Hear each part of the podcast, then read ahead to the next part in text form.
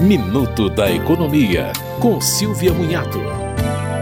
O Conselho de Recursos da Previdência Social fará ação extraordinária para a redução de fila de espera de recursos.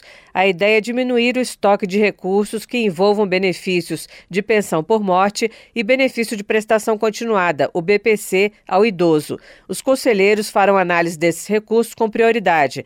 Em agosto e setembro, serão analisados requerimentos recursais de pensão por morte e em outubro e novembro os de BPC ao idoso.